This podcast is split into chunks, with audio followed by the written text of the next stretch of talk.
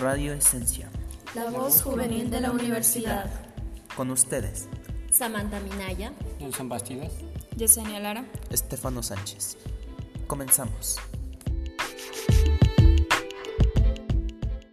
Hola chicos, ¿cómo están? Hoy les traemos el tema de comunicación y pobreza. Tenemos la participación de los expositores Alexis Arzosa, Catalina Mazón, Joana Pasquel y Erika Yungán.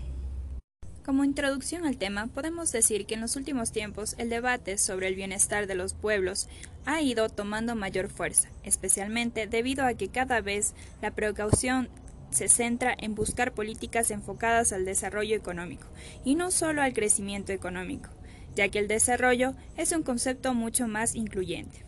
Bajo este enfoque sabemos que indudablemente la pobreza es una categoría importante del desarrollo económico. Por lo tanto, es importante el estudio de la misma, ya que las políticas enfocadas en su reducción ayudan a mejorar el progreso de los pueblos y alcanzar el bienestar. Gracias Jess por esa introducción. Ahora hablemos un poco de las definiciones de pobreza. La pobreza, según Karl Marx, se enfoca en una crítica a la estructura del sistema capitalista como tal, refiriéndose a la condición de pobreza como un proceso de pauperización de la clase obrera, como conciencia de carácter capitalista del mundo de producción.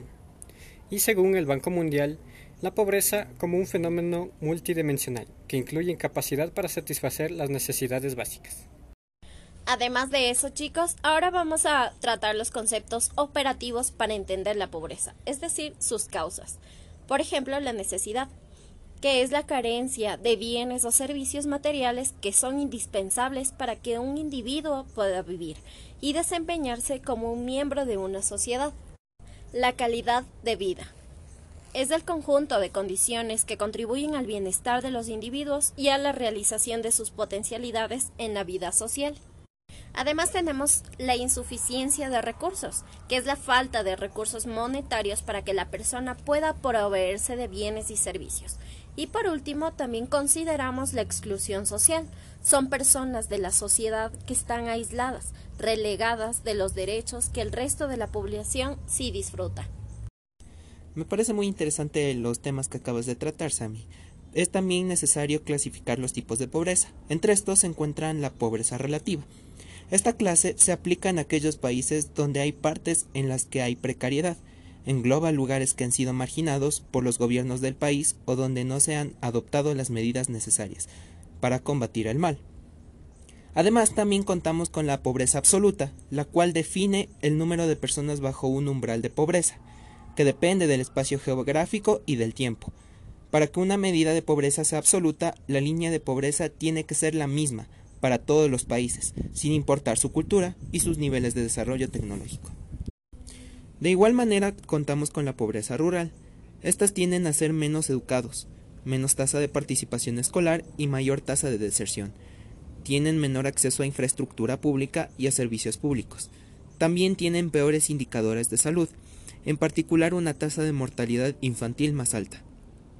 La pobreza urbana, asociados a la falta de vivienda, desempleo y subempleo, la población escapa de la pobreza rural y pasa a formar parte de una metrópolis donde resulta muy difícil alcanzar sus condiciones dignas de vida. Así es, Estefano. Además hay que tomar en cuenta que la pobreza tiene dos enfoques. Un enfoque indirecto. Este método parte de un enfoque monetario, ya que se centra en la medición de la pobreza monetaria, es decir, de medir la parte de la población o de las familias que reciben un ingreso expresado en dinero, el cual se sitúa por debajo de un parámetro establecido. El segundo es el enfoque directo.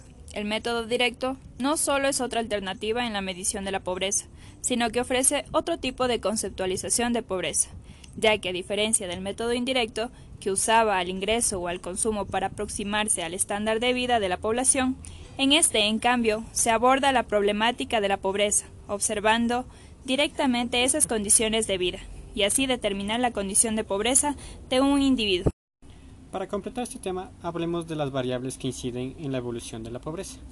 Eh, primero tenemos las variables educacionales. El analfabetismo, individuo mayor de 15 años que no está en la capacidad de leer y escribir.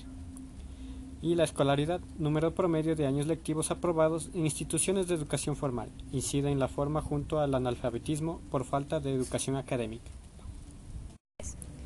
Y las variables económicas, Ingresos en los hogares. Disminución de la productividad de uno de los miembros, ya sea por enfermedad o vejez, lo que significa un retiro parcial o definitivo del mercado global. Y el gasto. Puede ser de consumo y no consumo. De consumo constituye el valor de los bienes del consumo que adquiere un hogar. Bueno, Steph, y de este tema, ¿tú qué conclusiones crees que podamos sacar?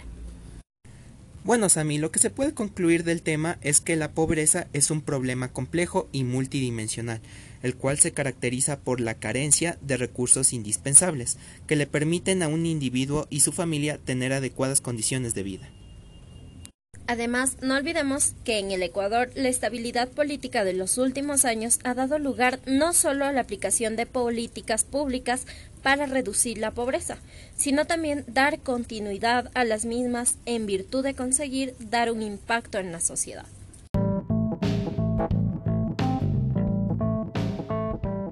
Gracias por seguir nuestra transmisión. Esto fue Radio Esencia.